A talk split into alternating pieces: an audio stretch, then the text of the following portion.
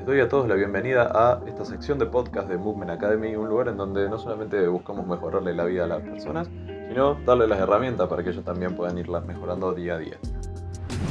Bueno, bienvenidos a todos a este nuevo podcast de Movement Academy, un lugar en donde estamos intentando de alguna forma aportar cierto valor a la gente, ¿sí? por estas redes sociales, por estos audios, para que de alguna forma y si todo sale como lo esperado puedan mejorar en algún aspecto de su vida al menos.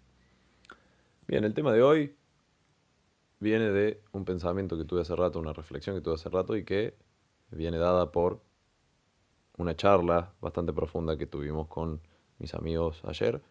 Con mis amigos tendemos a tener este tipo de charlas, siempre resalto esto, ¿no? Porque es muy positivo, me parece que tenemos que darnos cuenta cuán importante es juntarnos con gente con la que se puede hablar de las cosas importantes de la vida. Y estoy hablando de emocionalidad, cuestiones sociales, cuestiones de desarrollo personal y negocios, ¿sí? Y eso implica muchas veces hablar de plata, hablar de cosas incómodas y hablar de cosas que por lo general en el día a día no se hablan. Así que estoy muy contento con mi grupo de amigos. Cabe la aclaración. Entonces, lo que hablábamos ayer es cuán, cuánto valor ha perdido el positivismo, ¿no? Positivismo entendido como este, este esta actitud ante la vida, de ver el vaso medio lleno, podríamos decirle, que nos hace, eh, o que nos ayuda de alguna forma a lograr cosas, ¿no? Eso es, me parece innegable y creo que todos lo sabemos. Pero lo que ha pasado en el último tiempo es que toda esta movida de redes sociales y el hecho de que todo el mundo tenga un mensaje para dar, también eh, la, la, apropiación que hace el marketing de este eslogan, ¿no? Del positivismo, ha hecho que este positivismo, que en su origen o en sus raíces es muy útil, se haya vuelto de alguna forma un poco tóxico. ¿Y a qué nos referimos con esto? A que eh, las frases que más se escuchan ¿sí? en, estas cuentas de motivación o, de desarrollo personal y, incluso de muchos de muchas esferas sociales más, ¿no? de entrenamiento, de asesoría de imagen, de marcas, etcétera, etcétera, es el clásico, vos puedes con todo, eh, seguir para adelante, no te rindas, no bajes los brazos, no te quedes llorando, no pierdas tiempo llorando y todo ese tipo de frases genéricas que escuchamos día a día y que están en todos lados, ¿no?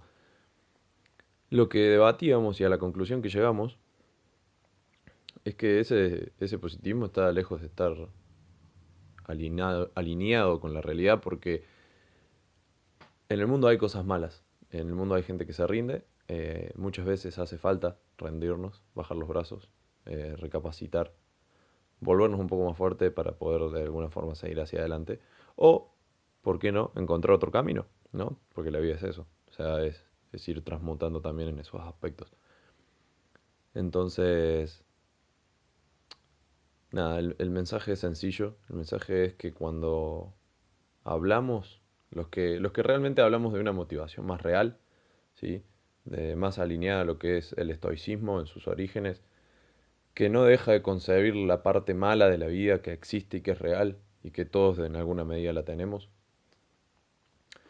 es que cuando hablamos de que no tenés que tener, no tenés que perder tiempo llorando, no decimos, no estamos invalidando de alguna forma el poder del llanto, ¿no? En una situación hipotética en la que no salió eso que yo quería no salió como esperaba.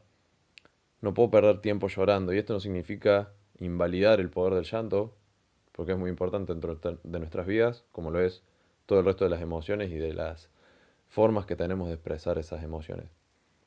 Estamos hablando de que si tenés tiempo para llorar, para quejarte, ¿sí? para putear al mundo y para estar enojado con el universo porque las cosas no salieron como vos querías, que es totalmente válido, ¿no? Y que nos pasa a todos, o nos ha pasado en algún momento. También tenemos tiempo para mejorar, para reflexionar, para entender qué podemos hacer mejor de alguna forma. O, como dije antes, para elegir un nuevo camino que quizás, quién sabe, nos lleve a ese objetivo que estábamos buscando. Entonces, me parece que, lo importante es eso, ¿no?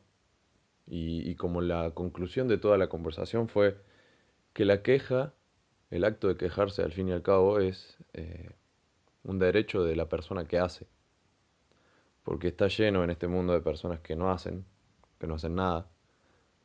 ¿sí? o que hacen el mínimo esfuerzo, que quieren bajar su porcentaje graso, pero entrenan un mes y dejan el gimnasio, que quieren crear su propio negocio, pero entre la primera dificultad bajan los brazos y vuelven al empleo que no les gusta, que les saca años de vida, que les saca salud. Eh, se quejan de una pareja, ¿sí? que ya está desgastada, que no funciona, que es tóxica, pero nunca toman la determinación de alejarse de ese vínculo o de transformarlo de alguna forma. Entonces, lo que queríamos transmitirles, mis amigos y yo, eh, utilizando mi voz, es esto, ¿no?